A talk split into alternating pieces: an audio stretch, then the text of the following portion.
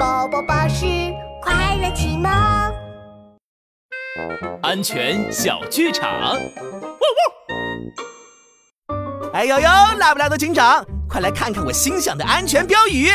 我看看，今天天气晴，我买了新手机，但是碰上抢劫犯，抢劫犯抢我手机还闯红灯，闯红灯太危险了，我的手机报废了。